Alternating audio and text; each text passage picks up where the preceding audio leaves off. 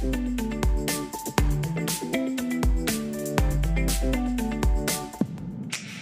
Olá, seja mega bem-vindo e bem-vinda a esse décimo episódio do podcast da Igreja Luterana de Copa. Hoje nós vamos estudar sobre a história da serpente no deserto e o povo de Deus. Queremos desde já também estender o convite para você acompanhar nossos cultos, tanto pelo YouTube quanto pelo Facebook, arroba Luterano de Copa, ou na rua Santa Clara, número 307, no bairro Copacabana, aqui no Rio de Janeiro.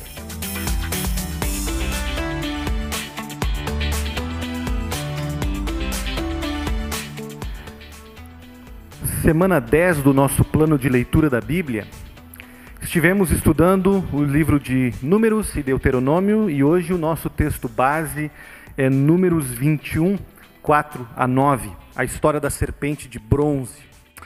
O povo de Israel está no deserto, foram libertados da escravidão do Egito, receberam os mandamentos de Deus, estão se preparando para entrar na terra prometida. A viagem demora muito mais do que o previsto. 40 anos se passaram. Muita água rolou por debaixo da ponte. Alguns protagonistas morreram do triunvirato, Moisés, Arão e Miriam. Dois terços já foram, só Moisés sobrou. E ele acaba de ouvir que também não vai viver mais por muito tempo. O povo se encontra acampado no Monte Or, a fase de andar em círculos ficou para trás e agora o endereço de Canaã já foi colocado no GPS. Quem está lendo com a gente durante a semana e conseguiu chegar vivo nesse capítulo, depois de ter lido tudo o que aconteceu com o povo, desde que eles foram libertados, normalmente se choca. De novo, o povo está reclamando. A gente se choca porque o povo parece ser incapaz de aprender a lição. A gente não é assim. A gente não cai duas vezes no mesmo erro. Ou cai? A gente não cai três vezes no mesmo erro. Tá bem. A gente não cai mais que três vezes no mesmo erro. A gente não é como o povo de Israel. A gente não anda em círculos na vida, a gente faz progresso linear. A gente não é rescindente. Ou é? A história de hoje não é apenas uma das mais clássicas da Bíblia, mas também faz parte da cultura. Já devem ter visto o símbolo, a insígnia, em uniformes, em prédios, em adesivos, a cobra enrolada no topo de uma haste. Por que essa figura se tornou quase que um símbolo universal da medicina? Uma serpente é possível que tenha a ver com essa história, porque essa história é sobre cura. E por causa dessa relação, eu farei uso de ideias da medicina como chave de leitura dessa história. Eu acho que elas vão funcionar. Considere também uma homenagem aos profissionais da área da saúde que estão batalhando é, contra o coronavírus. Nós vamos aprender sobre uma doença que precisa ser curada, os seus sintomas o tratamento e o antídoto. Eu começo com os sintomas. O povo de Israel está no deserto e eles começam a reclamar mais uma vez. É a décima quarta vez que o povo se queixa, de acordo com os registros oficiais. Décima quarta, e será a última, até chegarem à terra prometida. O alvo da queixa agora chega aos céus. Eles já tinham reclamado muito antes, mas era contra Moisés contra Moisés e contra Arão, desta vez eles sobem o tom e se queixam contra Moisés e contra Deus. Talvez isso explique, em parte, por que Deus reagiu do jeito que reagiu.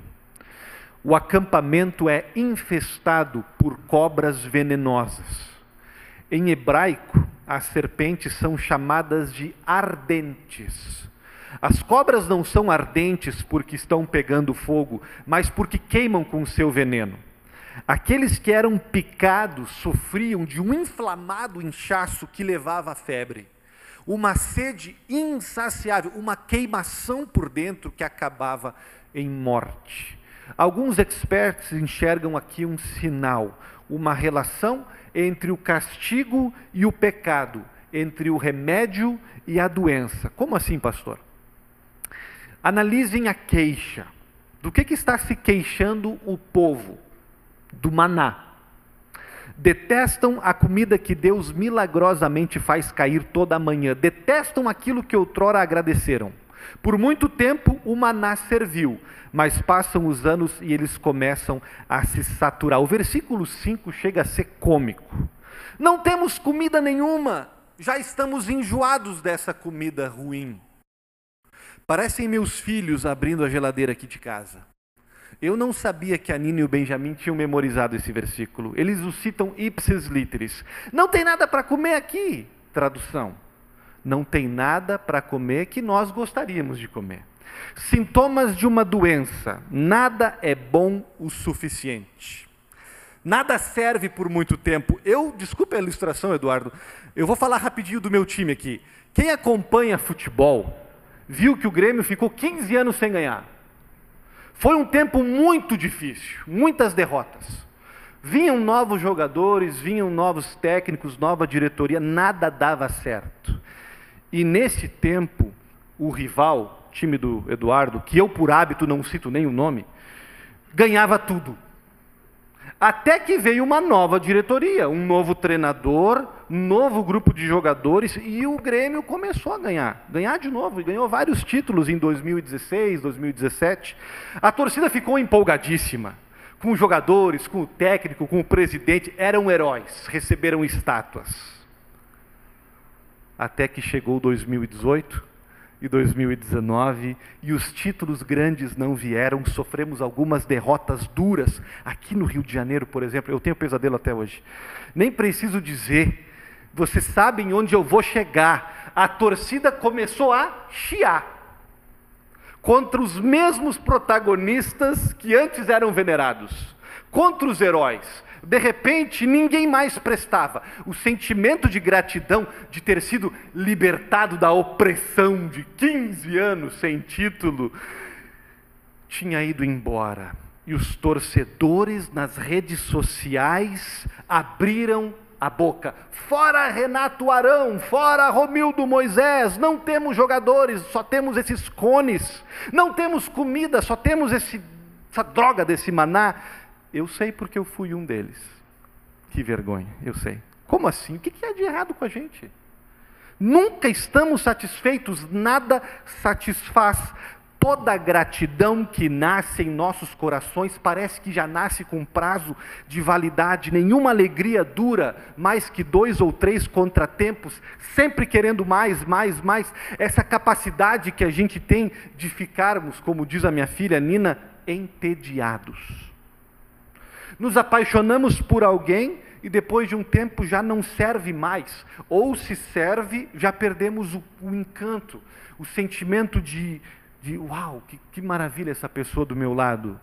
Aprendemos uma nova habilidade, o trabalho que a gente demora para conquistar, compramos alguma coisa, ficamos entusiasmados vem o tempo e leva tudo embora. O objetivo, o corpo em forma, os aplausos, os likes, os seguidores, foram os Rolling Stones que já disseram.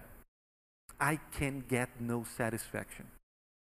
É impressionante aquelas coisas que a gente sonha em adquirir, sonha em alcançar. Veja os vídeos no YouTube de gente famosa falando sobre isso. Eric Clapton, Veja os vídeos famosos de gente rica falando sobre isso. Impressionante. As coisas que a gente sonha em conquistar. Quando a gente a conquista, quando a gente chega lá, elas olham para a gente e diz: não prende. Você chega no topo e você só quer mais, mais e mais. É como se nós tivéssemos dentro da nossa alma um Pac-Man, devorando tudo, insaciável. Pac-Man, conhecem? Atari, Deixa para lá. É um buraco dentro da gente. Engole tudo, não importa o que, que eu boto ali, no começo é maravilhoso, até encher o saco. Sintomas de uma doença. E a doença, gente, ela é antiga. Ela começou no Gênesis, onde tudo era perfeito, até que Adão e Eva ouviram, olha que curioso, uma, uma, uma serpente. Que basicamente provocou, como é que é? Vocês têm tudo menos uma coisa, menos uma árvore. Ah, não, não é justo. Se fosse vocês, não aceitava isso.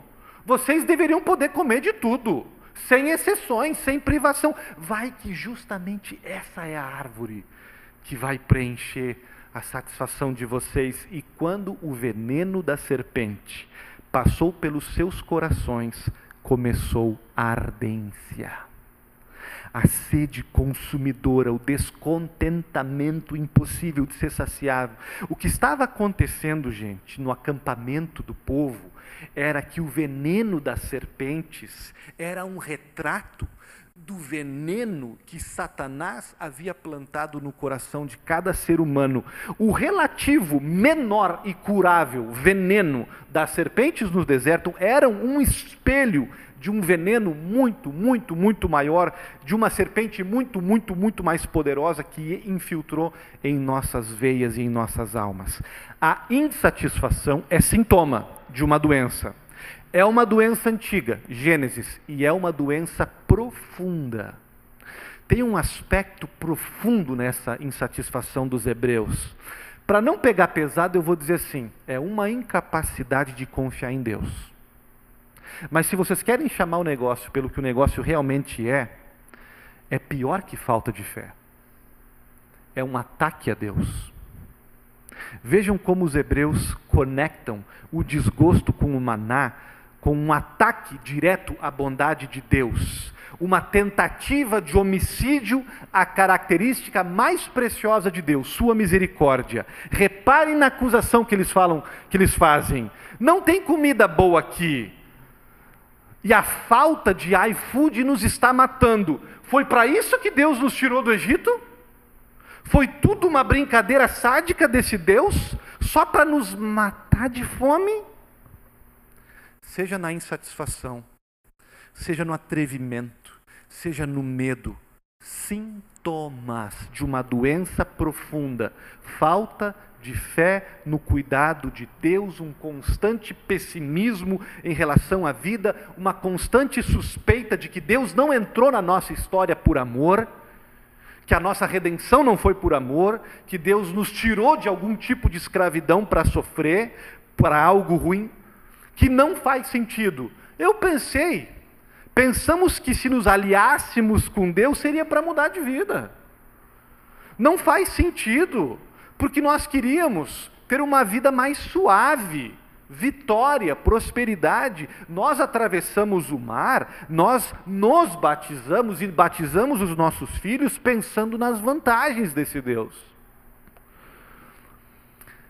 Vai ver que nem deveríamos nos chocar tanto. Vai ver que os israelitas nem são tão diferentes da gente. Vai ver que está em nosso DNA a dificuldade de caminhar com Deus se a paisagem for deserto. Vai ver que também nós questionamos Sua misericórdia quando a gente dá um espirro. E vai ver que os sintomas acompanham as nossas pegadas, sinalizando: nós também estamos infectados. A incapacidade de confiar no amor de Deus e até de atacar o seu caráter, especialmente quando não experimentamos o que esperávamos ou não recebemos o que pedimos. Foi para isso que o Senhor nos tirou do Egito? Troque de lugar e sinta o quanto isso deve doer no coração de Deus. Tente lembrar de quando você apostou em alguém, quando você se arriscou por alguém para ajudar alguém a sair do buraco. E, e porque você deixou de fazer uma coisinha, um detalhe. Porque uma coisa saiu do planejado, a pessoa se virou totalmente contra você. Esquecendo de todo o bem, esquecendo da história de amor entre vocês e de todos os teus atos de bênção em favor dela. Já aconteceu com vocês? Se aconteceu, você consegue sentir um pouco do que Deus sente.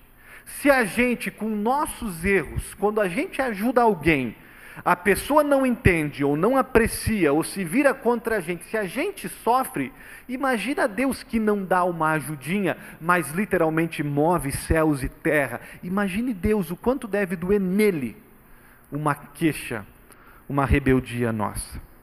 A doença é antiga, vem do Éden, ela é profunda, em última instância é um ataque nosso ao caráter amoroso de Deus e ela é perigosa, gente. Ela é perigosa porque, infelizmente, nós só nos damos conta até realmente sentirmos na nossa pele. A gente não desconfia do diagnóstico, a gente não admite que precisa de ajuda. O povo de Israel não via que o, o que estava realmente devorando eles, até serem picados e começarem a morrer. Eles não viam o veneno na alma até sentirem o veneno nos corpos. Falamos de sintomas, falamos da doença e agora vamos ver o que Deus faz para nos curar, o tratamento. O tratamento, gente, começa com um remédio amargo, é meio choque. Nem sempre Deus faz isso, o uso da disciplina, de um sofrimento, porque Deus nos ama e Ele não gosta, odeia quando a gente sofre. Mas a Bíblia diz que de vez em quando Deus disciplina seus filhos. Disciplina porque os ama, quando não há outra saída para fazê-los reagir. Deus permite que serpentes apareçam no deserto.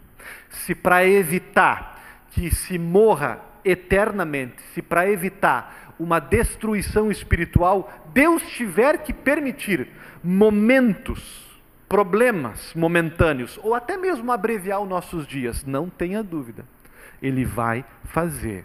Quando a gente não escuta e despreza a primeira pedagogia, que é a pedagogia do amor, o tratamento pode ter na sua receita um antibiótico amargo, uma picada de injeção na história aconteceu. Foi necessário e deu resultado, gente. Vejam como o povo, ao sentir na pele, se dá conta. Eles trocam a queixa, trocam a queixa por uma oração, uma confissão. Moisés, pecamos contra, os, contra ti, Moisés, e contra o Senhor. Acabou a brincadeira de botar a culpa no outro. Repararam? A gente até pode achar desproporcional a disciplina de Deus, mas os hebreus não o fizeram. A gente pode se escandalizar quando um pai ou uma mãe fazem uso do tough love. Mas os filhos, quando caem em si, não o fazem. Eu já perdi a conta de quantas vezes alguém me disse, pastor, Deus teve que me derrubar do cavalo, igual que ele fez com Saulo porque eu não enxergava, porque eu estava teimoso. A melhor coisa que Deus fez foi puxar o meu tapete, foi me derrubar. É interessante que os hebreus não vieram até Moisés dizendo: Ei Moisés, pecamos, mas isso é ridículo. Serpentes? Fala sério, é um exagero. Não.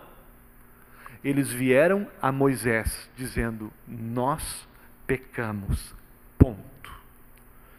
Nós pecamos e o que está acontecendo foi nós quem trouxemos para nós mesmos, deve ser para o nosso bem. E já que mencionamos Moisés, vamos imaginar que Moiséses também são parte do tratamento de Deus para nós. Como assim? Líderes, familiares, amigos, irmãos na fé, que caminham com a gente no deserto. Feliz de quem os tem. Mais feliz ainda de quem os valoriza, quem os escuta. Gente, a vida não se faz sozinho. Ela, a caminhada se faz em comunidade. Precisamos uns dos outros. Precisamos do apoio. Precisamos do choque de realidade. Precisamos da intercessão. Precisamos do convívio com gente que olha para nós, que se preocupa com a gente, que até nos lidera muitas vezes. Eu sei que a gente não gosta quando o pastor, quando um pai, ou quando um amigo vem e, e fala o papo reto com a gente e toca nas nossas feridas, quando eles não aliviam, mas é para chamar ao arrependimento, é para aplicar o remédio amargo mais importante. Gente, pessoas ao nosso redor comunidade são Moiséses, são dádivas de Deus, são recursos da medicina espiritual para nos fazer chegar até Canaã. E ainda sobre o tratamento, um último detalhe. Primeiro, as serpentes que picavam, é o remédio amargo. Depois, Moisés, junto para interceder. E por último, Deus diz algo esquisito, contra-intuitivo. Crie uma imagem daquilo que está matando a todos. Façam uma serpente de bronze, coloque num poste levantado e mande todos olharem para ela. Essa ideia, do ponto de vista humano, tem tudo para dar errado. Psicologicamente, ela não funciona. Não funciona na mente de alguém você dá a ideia para ela procurar ajuda na representação exata daquilo que está matando ela. É desmoralizante. E também não funciona no campo da teologia, porque a serpente na estaca trazia a lembrança do mal, do Éden, do pecado, e ela era também um bicho considerado impuro na categoria dada por Levítico, ela era imprópria para o consumo, não fazia sentido, trazia mente repulsa, lembrança do pecado. Parece que Deus deveria usar outra coisa para ajudar, sei lá, mandar uma águia, uma caçadora de, de, de cobras, um daqueles caçadores de cobra que aparece no National Geographic, por exemplo. Nós, luteranos, vemos aqui um sinal da teologia da cruz. Um sinal do Deus oculto que trabalha de jeitos estranhos, contrários ao que esperamos, avesso ao que gostaríamos. O povo sofre com serpentes e Deus lhes dá, vejam, uma serpente de bronze como cura. A gente pede paz e Deus dá, vejam, calamidade. A gente pede saúde e Deus permite um câncer. Pedimos dinheiro e Deus nos dá uma fase desempregado. Pedimos por glória e ganhamos uma cruz. Pedimos por um milagre e Deus diz: pegue e coma. Isto é o meu corpo. Lágrimas, silêncios, decepções, aflições, seriam elas não sinais da ausência de Deus, pelo contrário, bênçãos camufladas gestos de amor, não perceptíveis, mas concretos mesmo assim, seriam parte de um padrão de Deus agir, muitas vezes de forma disfarçada? Nós ousamos acreditar que sim. Vemos isso na história e vemos isso também no que essa história aponta, porque Números está apontando para frente. E aí vem o remédio. A resposta dessa história a gente vai encontrar muitos séculos depois, numa noite, numa conversa.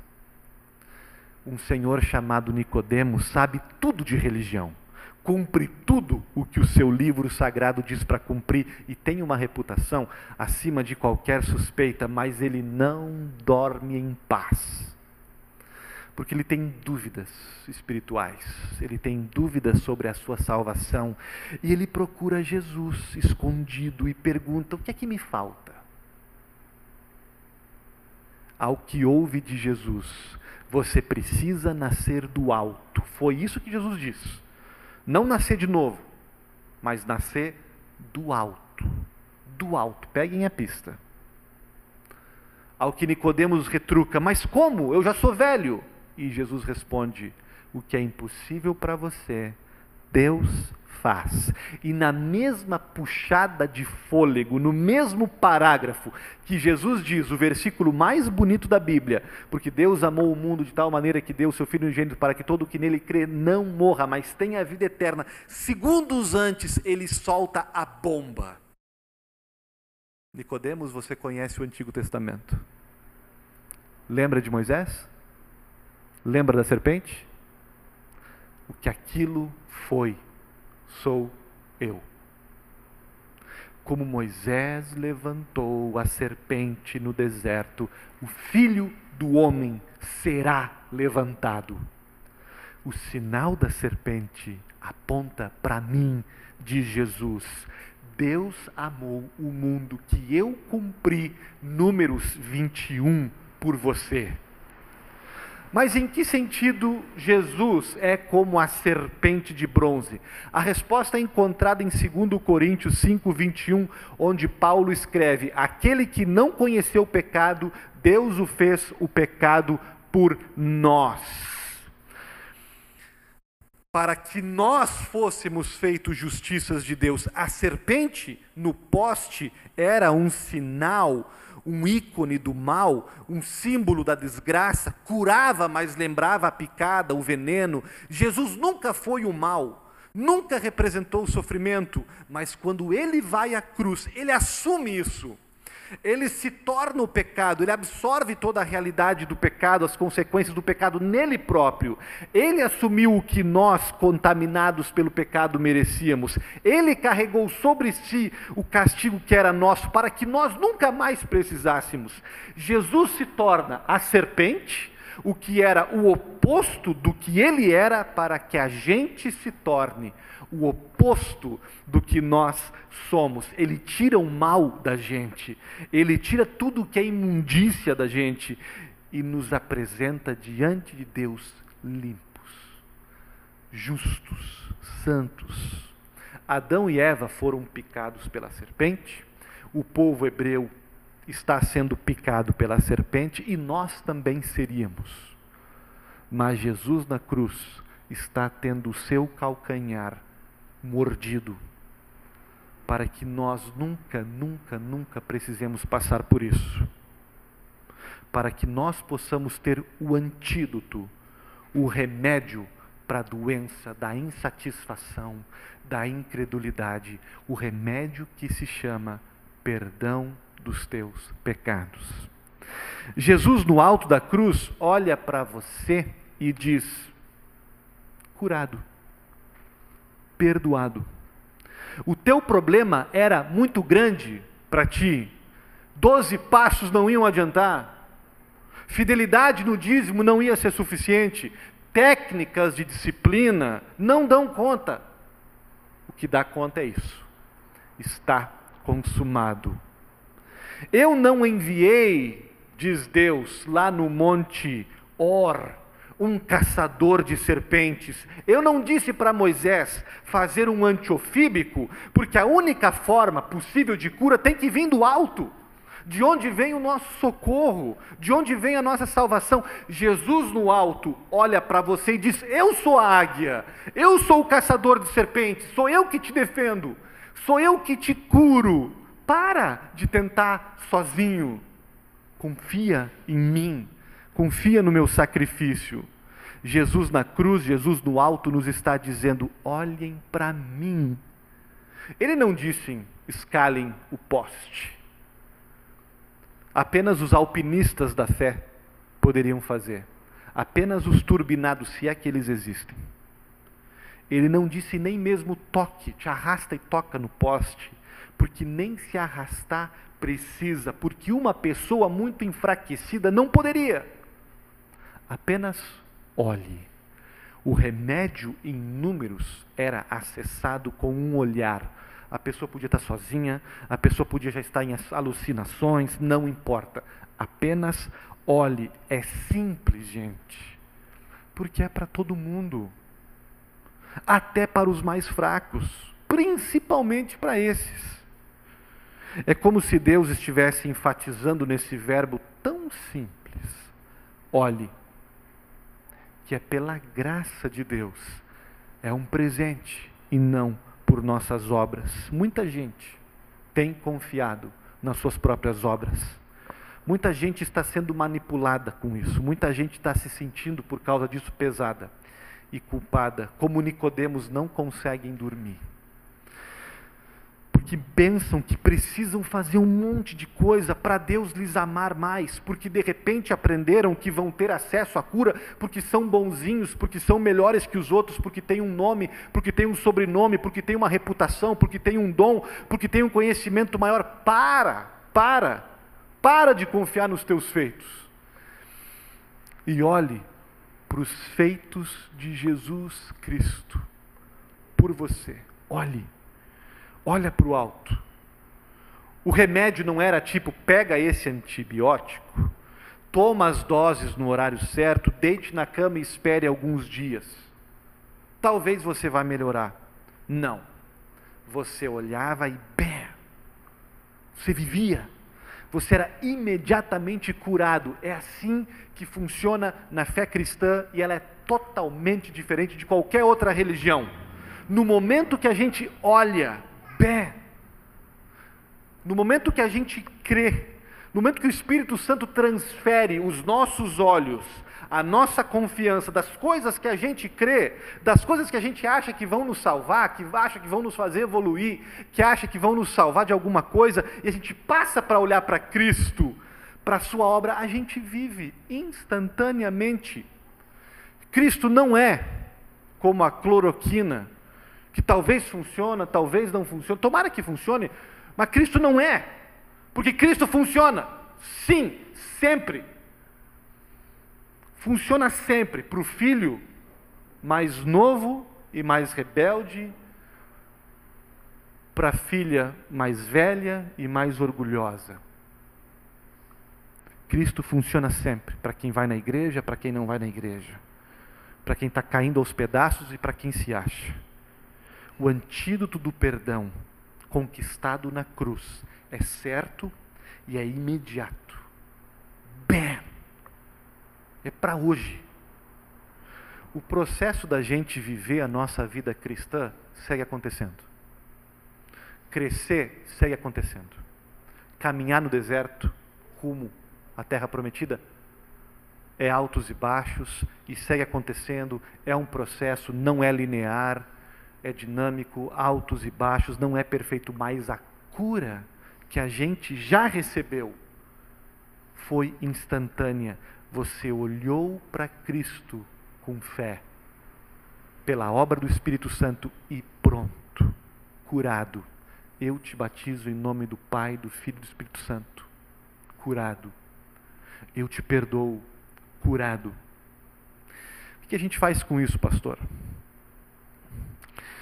O mundo está nesse momento, olha que irônico, à espera de um antídoto, de uma vacina, um remédio para o coronavírus. De que forma esse texto me ajuda hoje? O texto não diz quando Deus vai curar esse negócio, como vai fazer. O texto e todo o livro de Números, na verdade, esse período todo do povo de Deus peregrinando no deserto, ele na verdade é justamente uma metáfora para esse momento da nossa vida, é uma metáfora para a vida cristã porque é uma peregrinação, nós somos nômades e estamos no deserto, e no deserto não é sempre legal, tem momentos bacanas, mas tem momentos de dificuldade. Não teremos vida fácil, não importa o tamanho da tua fé, não teremos vida fácil até chegarmos à terra prometida, até Canaã descer do céu para a gente. O que, que a gente faz? A gente segue olhando. A gente segue, como diz Hebreus, com os nossos olhos fixos no Autor e Consumador da nossa fé cristã. A vida cristã é vivida com os olhos permanentemente fixos em Cristo. Tire os olhos de Cristo e você cai.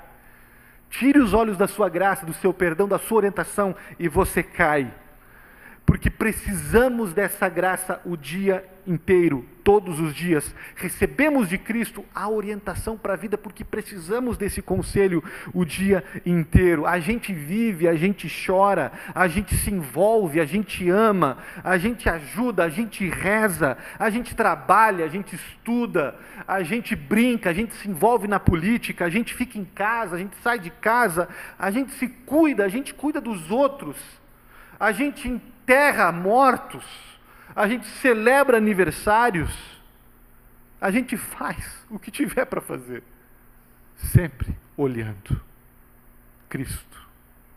Um olho em Cristo. Um olho, um olho de confiança, de fé no que estás na mão dele, no que está nas mãos dele.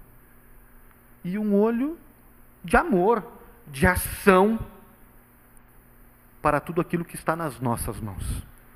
A gente olha para baixo e vive, mas a gente olha sempre para o alto. E do alto encontra perdão, vida e salvação. Será que foi para isso que Deus nos tirou do Egito? Deus não nos trouxe até aqui para nos abandonar agora. Deus foi crucificado num poste por nós. Eu acho que a gente pode parar de reclamar e de duvidar. Amém.